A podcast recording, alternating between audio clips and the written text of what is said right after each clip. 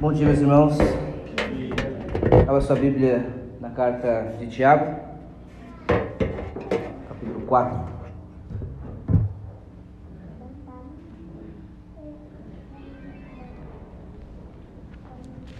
Tiago, capítulo 4. Versículo 1 ao 10 é o texto que nós leremos nessa manhã. Se você já encontrou, eu peço que você ore ao Senhor duas coisas. Primeiro, para que o Senhor abra o seu coração, para que Ele fale com você, tire a dureza do teu coração. E segundo, obrigado, irmão, para que Deus me use, apesar de mim, para falar conosco, amém? Faça a sua oração, daqui a pouco oro com você.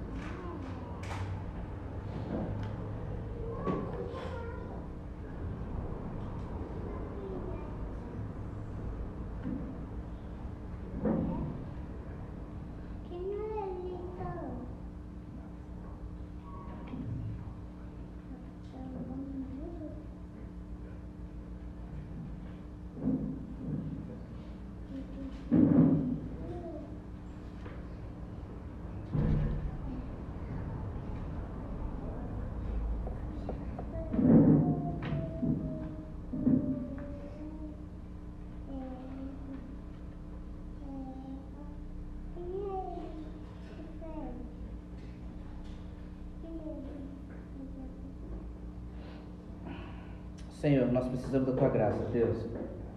Sem a tua graça nos conduzindo, nos sustentando, nos fazendo enxergar a nós como realmente somos e enxergar ao Senhor como realmente o Senhor é. Sem a tua graça, nós jamais, jamais poderemos crer na mensagem da cruz, jamais nós poderemos olhar e responder a mensagem do Evangelho Jamais poderemos olhar para este texto e responder como lhe é devido, Pai. Por isso eu peço ao Senhor pela tua graça, Deus. Derrame a sua graça sobre nós essa manhã. Fale conosco, Senhor, mais uma vez. Alimenta-nos com a tua palavra. E faça-nos, Senhor, nesta manhã, sairmos daqui humilhados pelo teu amor, humilhados pela tua grandeza, humilhados pela tua santidade, para a tua glória, Deus, em nome de Jesus. Amém. De onde procedem as guerras e brigas que há entre vocês? De onde, se não dos prazeres que estão em conflito dentro de vocês? Vocês cobiçam e nada têm, matam e sentem inveja, mas nada podem obter. Vivem a lutar e a fazer guerras não têm porque não pedem, pedem e não recebem porque pedem mal para esbanjarem em seus prazeres. Gente infiel, vocês não sabem que a amizade do mundo é inimizade contra Deus? Aquele, pois, que quiser ser amigo do mundo se torna inimigo de Deus. Ou vocês pensam que é em vão que as Escrituras diz: é com ciúme que por nós anseia o Espírito que ele fez habitar em nós? Mas Ele nos dá cada vez mais graça. Por isso diz: Deus existe ao soberbo, mas dá graça aos humildes. Portanto, sujeitem-se a Deus, mas resistam ao diabo, e ele fugirá de vocês. Cheguem perto de Deus, e ele se chegará a vocês. Limpem as mãos, pecadores, e vocês que são indecisos, purifiquem o coração, reconheçam a sua miséria, lamentem e chorem, que o riso de você se transforme em pranto e que a alegria de vocês se transforme em tristeza. Humilhem-se diante do Senhor e ele os exaltará. Amém. Nós estamos já há algum tempo, e eu nem comecei, estou parecendo um pregador avivado, pentecostal, tirando o meu blazer. Mas nós já estamos há algum tempo pensando sobre o que é uma igreja saudável e quais são as marcas de uma verdadeira igreja. E ao olhar para a nossa declaração de fé no parágrafo 11, nós já vimos que, segundo a Constituição belga, as marcas de uma verdadeira igreja é a pregação fiel do Evangelho, a administração correta das, dos sacramentos, ou seja, do batismo e da ceia, e a, a disciplina Mas a nossa declaração é muito feliz em ampliar um pouco mais essas marcas. E ela diz que a igreja ela é distinguida por sua mensagem do Evangelho, os seus, as suas sagradas ordenanças, os seus sacramentos, o batismo e a ceia, sua disciplina, sua grande missão e, acima de tudo, por seu amor a Deus e pelo, seu, e pelo amor dos seus membros uns pelos outros e pelo mundo. Essas marcas, meus irmãos, elas estão entrelaçadas umas com as outras. Essas marcas, elas podem ser ditas sobre elas que é uma sequência uma da outra. Quando se prega o evangelho, naturalmente se aplica, se faz o uso das ordenanças de forma correta. Não dá para se crer no evangelho e aplicar a, as ordenanças do batismo e da ceia de forma incorreta. Então a missão da igreja é nivelada e conduzida por meio desse evangelho e acima de tudo, há um amor por Deus e, pelo, e um amor dos seus membros uns pelos outros e pelo mundo. Esse final não é diferente do início.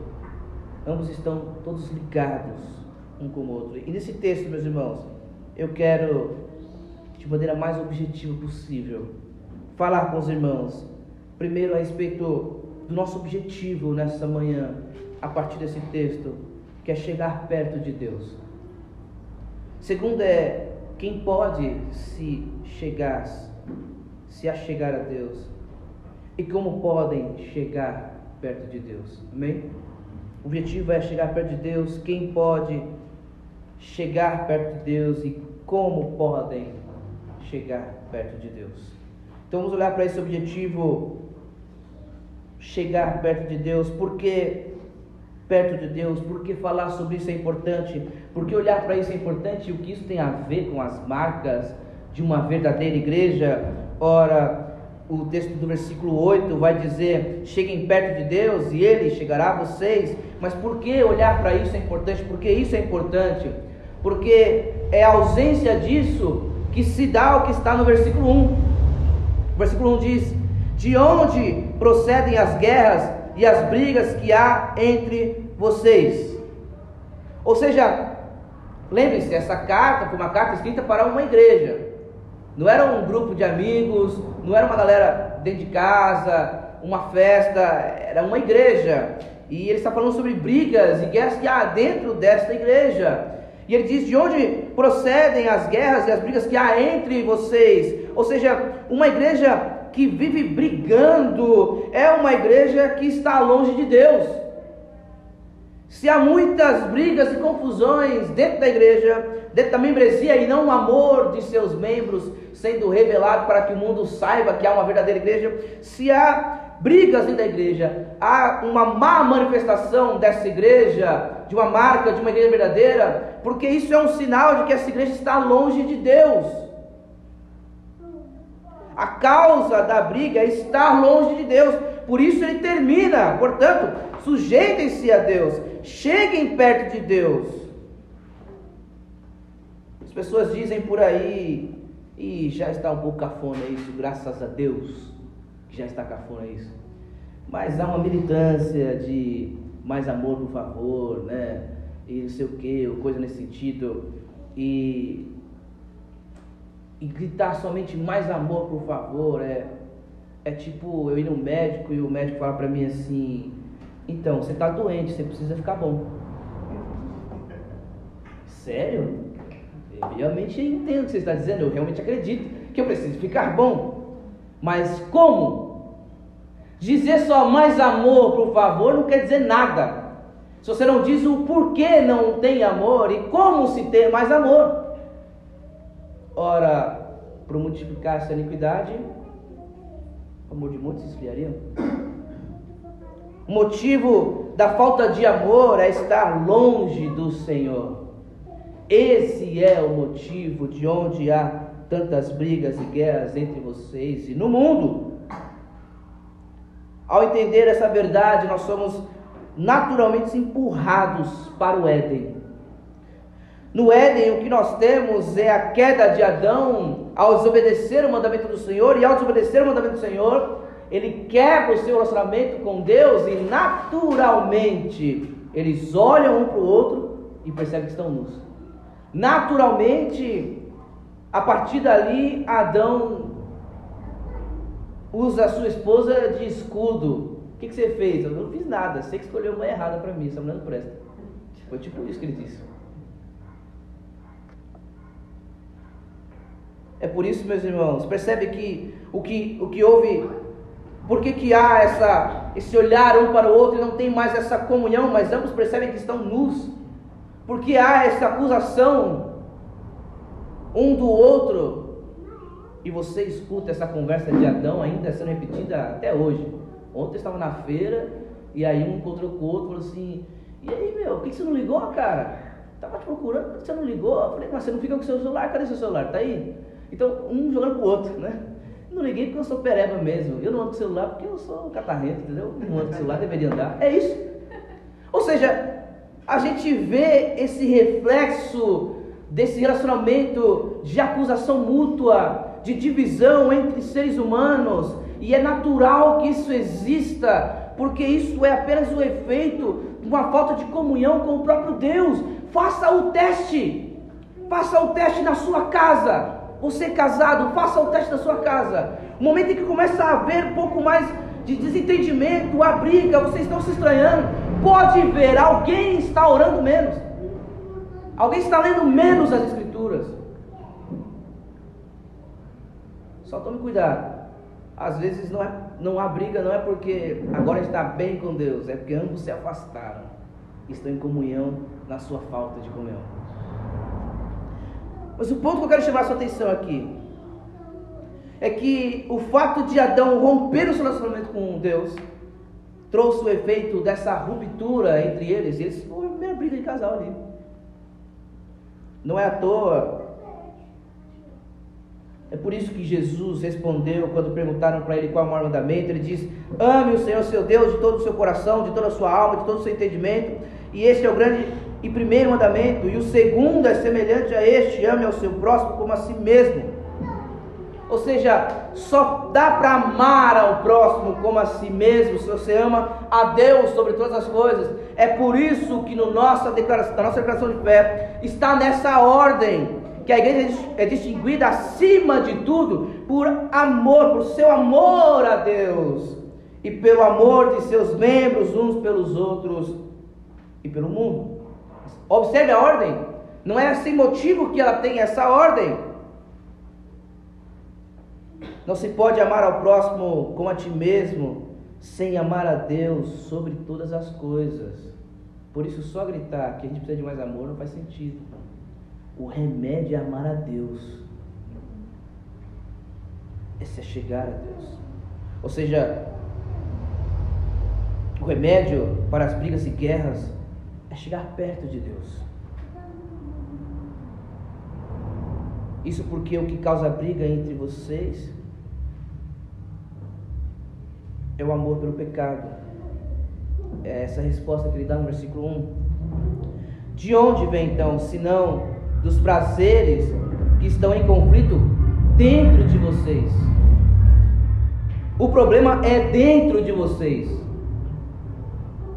Mais uma vez, nós somos levados ao Éden a perceber que estar longe de Deus resulta nessa crise de identidade dentro de você. Ou seja, quando quando Adão cai e ele pega contra Deus, ele olha para dentro dele e ele percebe que ele está nu. E ele se esconde, ele tem medo. Ele experimenta algo que ele ainda não tinha experimentado. Ele sente medo daquele que o criou.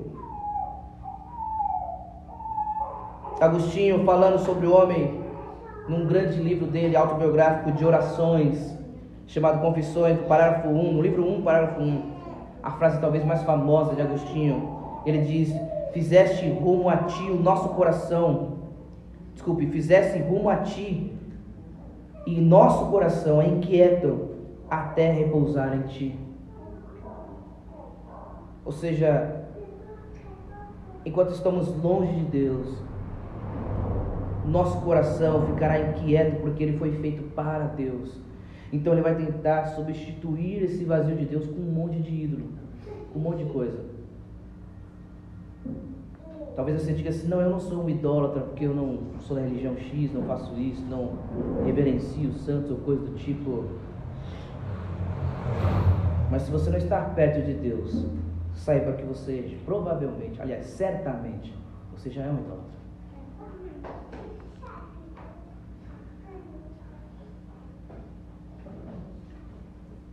Enquanto estamos longe de Deus, nosso coração tenta então substituir com qualquer ídolo. Por isso, o versículo 2 diz: Vocês cobiçam e nada têm. É essa tentativa de suprir a falta de chegar perto de Deus, no versículo 8. Matam e sentem inveja, mas nada podem obter. Vivem a lutar e a fazer guerras, nada têm, porque não pedem, pedem e não recebem porque fazem, porque pedem mal para espujarem seus prazeres. Percebe que o problema está sempre interno, sempre no seu coração. E nós somos apresentados a esses ídolos pelo mundo. E ao sermos apresentados a esses ídolos pelo mundo, nós nos unimos a ele.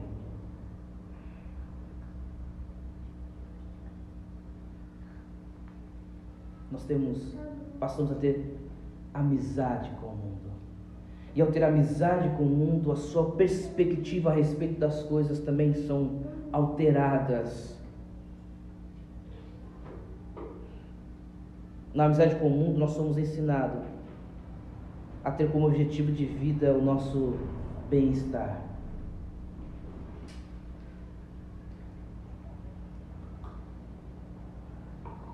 Esse talvez o maior ídolo do nosso tempo. Talvez o maior ídolo da nossa, e eu digo ainda da minha geração, da geração anterior também, mas do nosso tempo, nosso maior ídolo talvez seja esse, o bem-estar. Você trabalha para ter bons recursos para ter bem, bom-estar, bem-estar. Nada de incomodar, nada trazer desconforto a você. Nós somos ensinados até então com o nosso objetivo de vida fugir de todo e qualquer sofrimento, tudo e qualquer coisa que coloque em risco o nosso bem-estar. Por isso, não ter filhos, porque coloca em risco o nosso bem-estar. Por isso, ter uma profissão que tenha um teto alto de salário, porque para não correr o risco de perder o seu bem-estar. Por isso, por isso alguns divorciam troca de casamento em nome do bem-estar. A ideia é, não, não tem mais, não tinha mais amor, não tinha mais prazer, não tinha, era mais, era incompatibilidade. Por quê? Porque colocou em, porque comprometeu o seu bem-estar. Agora os seus pecados ficaram mais evidentes e agora você está sendo corrigido por eles. Então é melhor divorciar, porque o seu bem-estar está comprometido. Por isso, trocam de igreja, não porque percebeu que há ali um falso ensino do Evangelho, não porque percebeu que ali não há pregação fiel do Evangelho, mas é em nome do bem-estar. É, o que importa é você estar no lugar onde você se sente bem. Já viu isso? Já viu esse critério para escolher uma igreja? Qual que é o critério? Não, é, é um lugar que você se sinta bem. Você está se sentindo bem lá? É isso que importa, irmão. Vai com Deus. Não é não. Não é não. Aqui é muito fácil sair dessa igreja. É muito fácil. É só dizer, estou indo para igreja ou não sou mais crente. É muito fácil. É só isso. Não sou mais crente. Tá bom, tira o seu do de membros, tranquilo. Estou indo para outra igreja. Aí a gente só faz a pergunta, por quê? E dependendo do motivo que você disser, e para onde você está indo, vai te alertar. Vai dizer, ó, não vai não, porque o que você está fazendo é fugir de um problema que não vai resolver para outro lugar. Vai dar o mesmo problema esse não é um bom motivo para trocar de igreja. Agora, se tem um motivo legítimo, como já foi apresentado em alguns casos, vá com Deus. Melhor.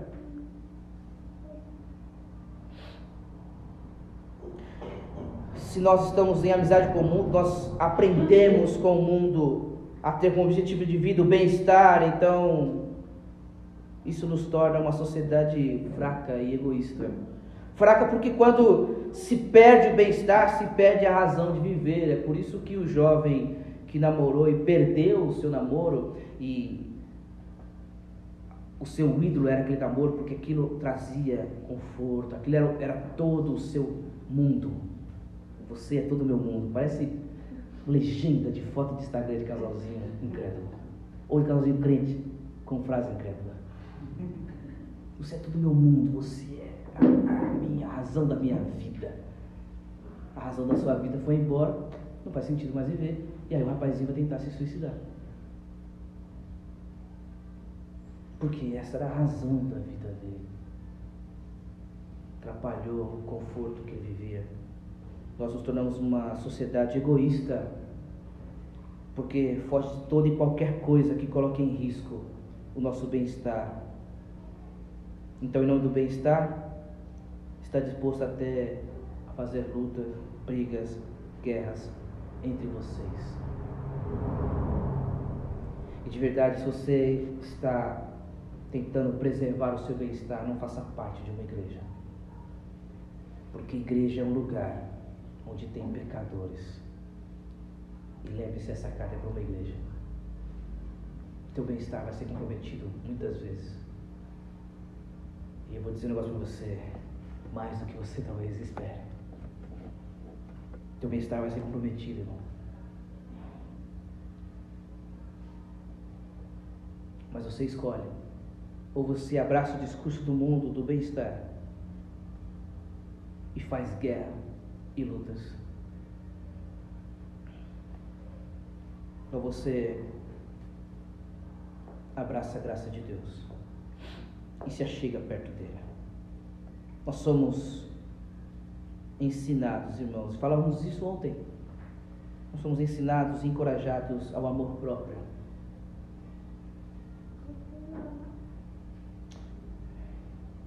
Você precisa se amar mais. Vai, serpente no Éden. Foi isso que ela disse.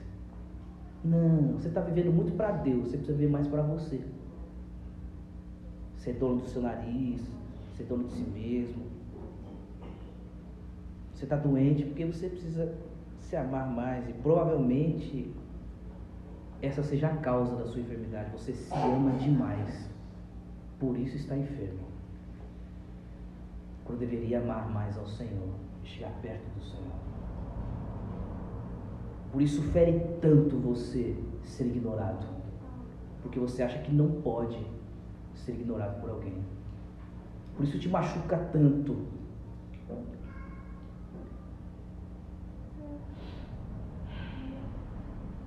Esse é o maior problema de ser amigo do mundo. Todos esses são efeitos naturais, quase que efeito dominó, de você abraçar o discurso do mundo. Mas eis o maior problema de ser amigo do mundo. O versículo 4 diz: gente infiel. Em outras versões, tem a palavra mais ao pé da letra, diz adúlteros. Adúlteros. Minha filha já me ouviu falar sobre isso. E eu não sei se alguns irmãos aqui já, mas deixe-me fazer essa observação. Você tem medo. Imagina, imagina. Você está deitadinho na sua cama, luz apagada, de repente você escuta um negócio assim, ó. Já teve essa experiência? Você acende a luz, você vai ver aquela maldita caixa que você disse que vai jogar fora, vai organizar e nunca organiza em cima do guarda-roupa. E aí você descobre que tem uma barata que parece um polegar, assim, voadora. E aí você está olhando para ela e o chinelo está ali, você não perde ela de vista, chinelo. Gachou para pegar o chinelo, você olhou, cadê ela? Sumiu não? Sumiu. uma dúvida minha, uma pergunta minha. Ah, ela foi embora, eu acho. Você apagaria a luz e voltaria a dormir assim de boa? Voltaria assim, fala, ah, beleza. E, e por que não? Por que não? Barata vai de madrugada descer papo a cabeça com uma espada super saiyajin, sei lá. Ela vai virar um transforme, sei lá. Por que não? Porque a gente tem receio da, da barata, nem todos talvez. Talvez alguns falar, ah, beleza, tem mistura para almoço de manhã, não sei. Né? Alguns nem ligariam, mas se isso nos assusta, por que não nos assusta a ideia de que amizade com o mundo é inimizade contra Deus? É inimizade contra Deus. Eis o maior perigo de abraçar o discurso do mundo, de fazer amizade com o mundo, é porque isso te torna inimigo de Deus. E você dorme de noite. Sério? É sério que você consegue apagar a luz e dormir? Sabendo que provavelmente agarrado a esse pecado, a essa maneira de viver, de olhar para a vida, de decidir, de governar a sua vida. Ora, você abraçou o bem-estar e as suas decisões são mal pautadas em uma interpretação equivocada de Colossenses 3,15, de que não estou em paz, eu sinto paz nisso, então isso é de Deus, é coisa nenhuma. A Escritura está clara dizendo que não é de Deus, mas eu senti paz, então é do Senhor, é do Senhor nada, irmão. Está escrito aqui, e você continua arriscando a sua amizade com Deus, em nome do seu bem-estar, do seu conforto, horas, e você dorme à noite sabendo que isso, você tem dúvida, já é um risco absurdo, porque você diz que vale a pena o risco para ser inimigo de Deus, para conseguir o que você quer, horas, você não consegue perceber o grande risco que é dormir à noite tendo dúvidas de que você ainda é inimigo de Deus, olha. Pensando ser amigo, essa falsa sensação de segurança. Só porque eu frequento uma igreja, não, a igreja é reformada, né? Então é uma igreja saudável, glória a Deus, então tá tudo certo, certo coisa nenhuma, gente infiel, adúltero. É inimigo de Deus porque é amigo do mundo, horas. Quem está falando para você sair do mundo? Graças a Deus, semana passada foi Mateus 5. Ninguém está falando para você ser uma luz escondida dentro da cama, debaixo da cama. Não, não é isso. Se por um lado, semana passada falamos sobre amar o mundo e amar a humanidade, mas não ameis o mundo é não amar o sistema, a moralidade, o pecado do mundo.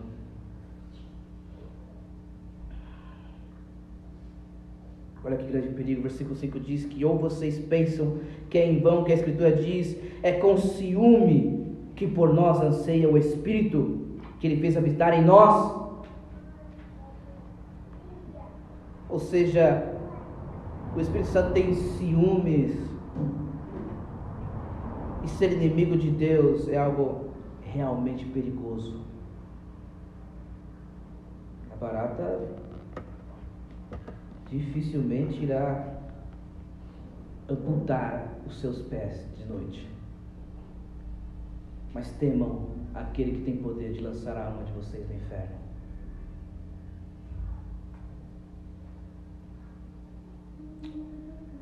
Mas existe o mais de Deus. E o mais de Deus me encanta tanto. Eis aqui o mas, no versículo 6. Mas Ele, Deus, nos dá cada vez mais graça. Por isso diz: Deus resiste ao soberbo, mas dá graça aos humildes. Em outras palavras, é um grande perigo ser inimigo de Deus, porque não é em vão que as Escrituras dizem que Ele tem o Espírito que habita em nós, tem ciúmes de nós. Mas Deus também dá graça àqueles que estão dispostos a reconhecer os seus pecados e chegar perto de Deus. Portanto, sujeitem-se a Deus. Reconheçam que vocês precisam de Deus. o Deus rejeita o soberbo, não é porque Deus fala assim, não, você então eu não quero, já que você. É porque o soberbo é soberbo, horas. Ele não quer a Deus. É ele quem não quer a Deus, porque ele acha que ele se basta, que ele é suficiente. É por isso que ele não ora, porque ele, ele sabe o que é melhor para dia. É por isso que ele não lê as escrituras, porque ele entende a humanidade, ele conhece o mundo, né? Ele já viu muitos vídeos né, do Pondé, do Clóvis de Barros, então ele já decifrou a sociedade. Ele não precisa mais das escrituras para ler a sociedade de um jeito que agrada ao Senhor e que é o correto e que é a verdade verdadeira, se posso ser redundante assim. Mas se o coração está disposto a reconhecer os seus pecados, sujeitem-se a Deus. Resistam ao diabo, ele fugirá de vocês. Mas cheguem perto de Deus. Quem pode chegar perto de Deus, irmãos?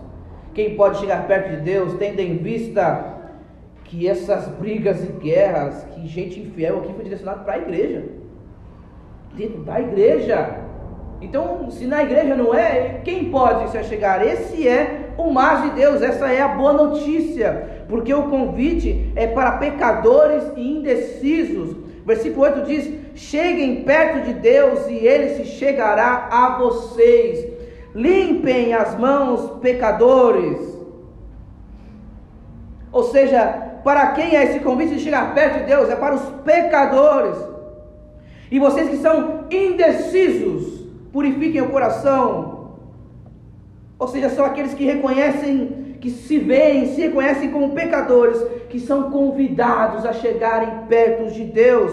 Os que já se veem como santos, os orgulhosos, os soberbos, os que já se veem como santos, não recebem esse convite porque nem querem atender a esse convite.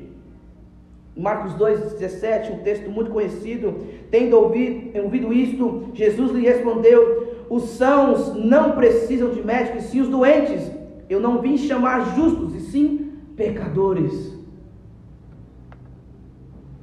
Aqueles que são pecadores, aqueles que são indecisos, são convidados a abandonar o seu pecado e se decidirem chegarem perto de Deus. É a você, pecador, que é feito esse convite nessa manhã. É a você o mais miserável dos homens. É você, o maior pecador que você conhece, é você mesmo, que o convite é feito. Chegue perto de Deus. Sabe o que isso quer dizer? Que não importa o tamanho do seu pecado, você ainda pode chegar perto de Deus. Essa é a boa notícia.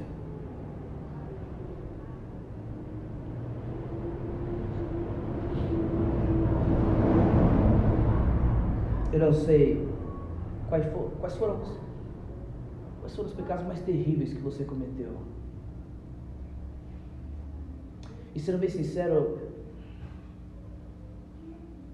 eu duvido um pouco de que ele seja pior do que os meus. Mas ainda assim, cheguem perto desse Deus. Pecadores. Note, ele não diz, sejam santos e depois cheguem perto de mim. Ele convida os pecadores, cheguem perto. Não é que pecadores podem chegar perto de Deus porque Deus não liga para o pecado ou faz vistas grossas. Não, não é isso, não é isso. Por isso é importante nós respondermos como podem chegar perto de Deus. E ele começa dizendo no versículo 8: Cheguem perto de Deus e ele se chegará a vocês, limpem as mãos. Essa imagem de limpar as mãos é uma referência provavelmente ao sistema sacerdotal do Antigo Testamento de lavar as mãos antes de oferecer sacrifício, de entrar nos Santos dos Santos, de se lavar. Mas observe, a limpem as mãos e purifiquem o coração. E muito provavelmente aqui Tiago está apontando para obras nas mãos e a disposição do coração, como limpem, não só limpem as mãos de vocês, limpem aquilo que vocês fazem e limpem o coração de vocês pelo qual vocês fazem essas coisas. Ou seja, trabalhem tanto no querer quanto no realizar, tanto nos feitos nas suas mãos, quanto na disposição do seu coração, tanto nas obras que vocês praticam, quanto nos desejos. O Salmo 24 que nós lemos, versículo 3 e 4 diz: Quem subirá ao monte do Senhor? Quem chegará perto dele? Quem há de permanecer no santo lugar? O que é limpo de mãos e puro de coração. Ou seja, não é só o que você faz, mas é o porquê você faz o que faz. Ou seja, não é só orar, porque eles oravam aqui. Versículo 3 diz que é, é, nada tem porque não pedem, pedem, eles oram e não recebem, porque não é só orar. Pedem e não recebem porque pedem mal para esbanjarem seus prazeres. Então não é só as mãos, não é só as atitudes de se fazer algo corretamente, mas é o coração purificado. E o que é purifiquem o coração? Eu gosto muito, eu nunca li, mas sei que essa ideia é dele, do Soren Kierkegaard. E ele diz que o coração puro é um coração que deseja uma só coisa. E purificar o coração é desejar uma só coisa. E olha como isso faz muito sentido no próprio texto, porque ele diz: E vocês que são indecisos, e vocês que estão na dúvida, se abraçam os ídolos de vocês, os prazeres de vocês, os desejos de vocês e, e briguem por isso, ou estão indecisos se fazem isso ou se, cheguem, se chegam perto de Deus, purifiquem o coração de vocês, desejem uma só coisa, desejem o Senhor. Não só isso, mas versículo 9 diz: Reconheça a sua miséria. Reconheça. Alguém que reconhece a sua miséria, reconhece a gravidade do seu pecado, lamenta e chora. Por que, que ele lamenta e chora? Porque diz o texto: lamentem e chorem, reconheça a sua miséria, lamentem e chorem. Por que lamenta e chora? porque ele não vê, ele não o vê o seu pecado como um acidente ou como apenas uma limitação e usa de eufemismo, mas ele percebe a gravidade do seu pecado e por isso ele chora, e por isso o riso se transforma em pranto, e por isso a alegria se transforma em tristeza. As Escrituras não é uma espécie de estraga-prazeres, os crentes devem ser felizes. Na verdade, há um mandamento: alegrem-se no Senhor. Há um mandamento do povo de Deus ser alegre, mas há momentos em que não pode haver riso nos nossos rostos, no nosso rosto, não pode haver riso. É um momento de mudar. O texto diz que o riso de vocês se transforme em pranto e que a alegria de vocês se transforme em tristeza. Humilhem-se diante do Senhor. Reconheça que você precisa de Deus. Ou seja, como você chegar a Deus? Limpe as mãos, purifique o coração. Reconheça a sua miséria, lamente chore, transforme a alegria em tristeza, o riso em pranto e humilhem-se diante do Senhor. A humilhação é reconhecer que você precisa de Deus. A humilhação é mais do que você se curvar na oração desse culto, abaixar a sua cabeça e dizer: Eu me humilho. É mais do que isso, não é menos que isso, faça isso. Mas é mais do que isso, você pode dizer que se humilha mas não consegue passar, por exemplo, por um momento de provação sem blasfemar contra Deus. Você pode dizer que se humilha diante de Deus. No momento de tomar as suas decisões, de se relacionar com os crentes, a sua régua não é o Senhor. A humilhação se expressa na obediência a Deus. A humilhação se expressa na obediência a Deus porque alguém que obedece a Deus reconhece que não é dono do seu nariz. Alguém que obedece a Deus está expressando a humildade de dizer: Eu não sei o que é melhor para mim. Alguém que obedece a Deus diz: Eu acho que por aqui é melhor, mas a tua palavra é fiel e verdadeira, por isso eu vou por ali. A humilhação se expressa na fé em Jesus Cristo. E por que, que eu digo isso? Porque o que se exige, neste caso o arrependimento, o que se exige no texto para chegar perto de Deus, é a resposta que se dá ao Evangelho. Esse choro, esse lamento, esse limpar das mãos, essa transformação, essa, essa mudança.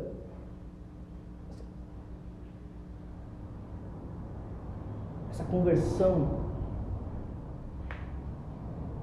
esse arrependimento que é exigido para chegar perto de Deus, é a resposta que se dá à mensagem da cruz.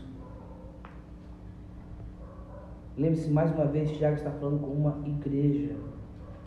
E assim como a origem dos problemas, dessas brigas, desses problemas internos, assim como os problemas dessa igreja são percebidos lá no Éden, a solução dessa igreja está na cruz de Cristo.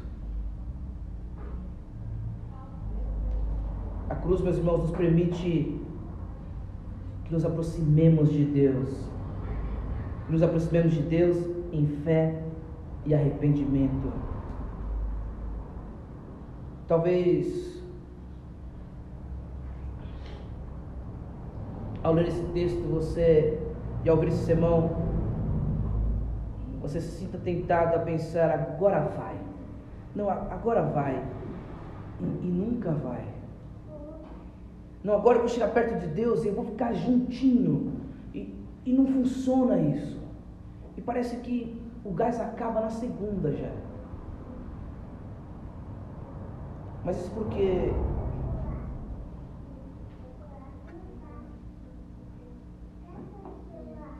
Porque só é possível se chegar a Deus por arrependimento, como resposta à mensagem da cruz de Cristo.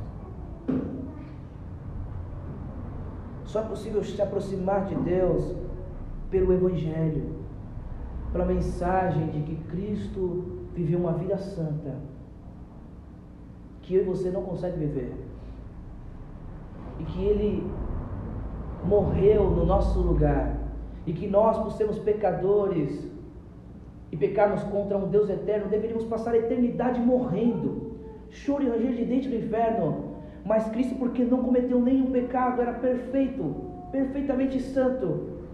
Seu sacrifício foi aceito e ao terceiro dia ele ressuscitou. E a esses ele diz: arrependam-se e creia no Evangelho.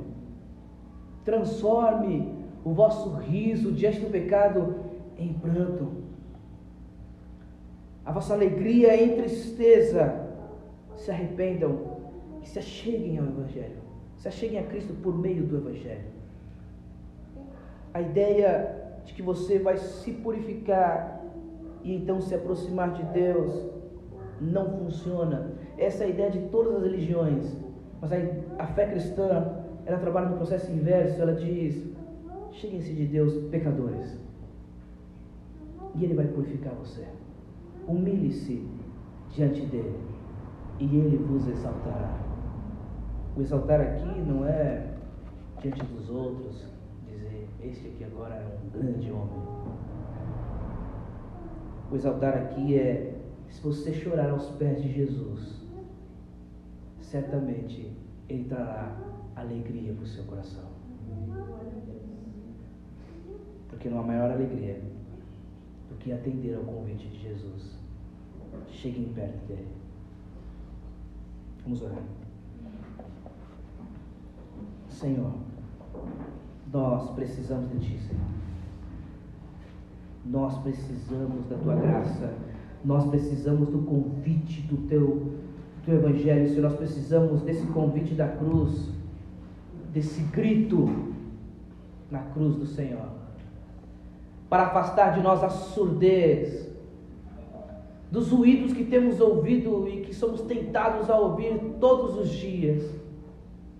Nós precisamos da tua graça e por isso nós suplicamos, derrame a sua graça sobre nós nessa manhã.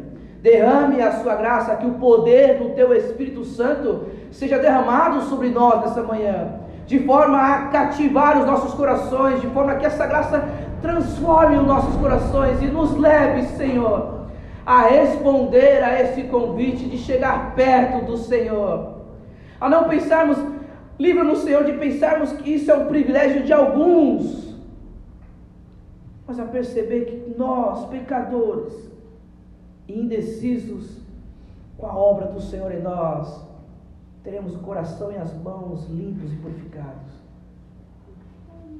Eu suplico ao Senhor que o poder do Teu Espírito Santo, que o lavar regenerador do Teu Espírito Santo, possa limpar essas mãos e esses corações aqui, Senhor.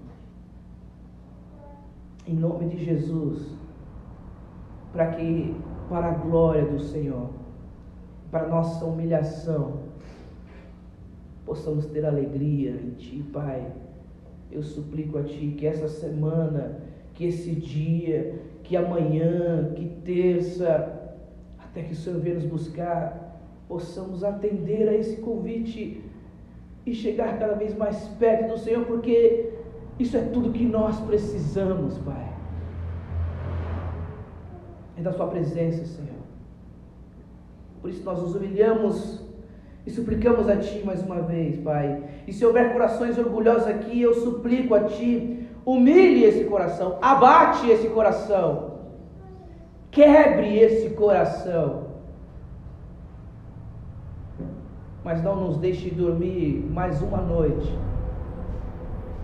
tendo a dúvida de que somos inimigos do Senhor. Não nos permita pegar no sono tendo dúvidas em nosso coração, Senhor.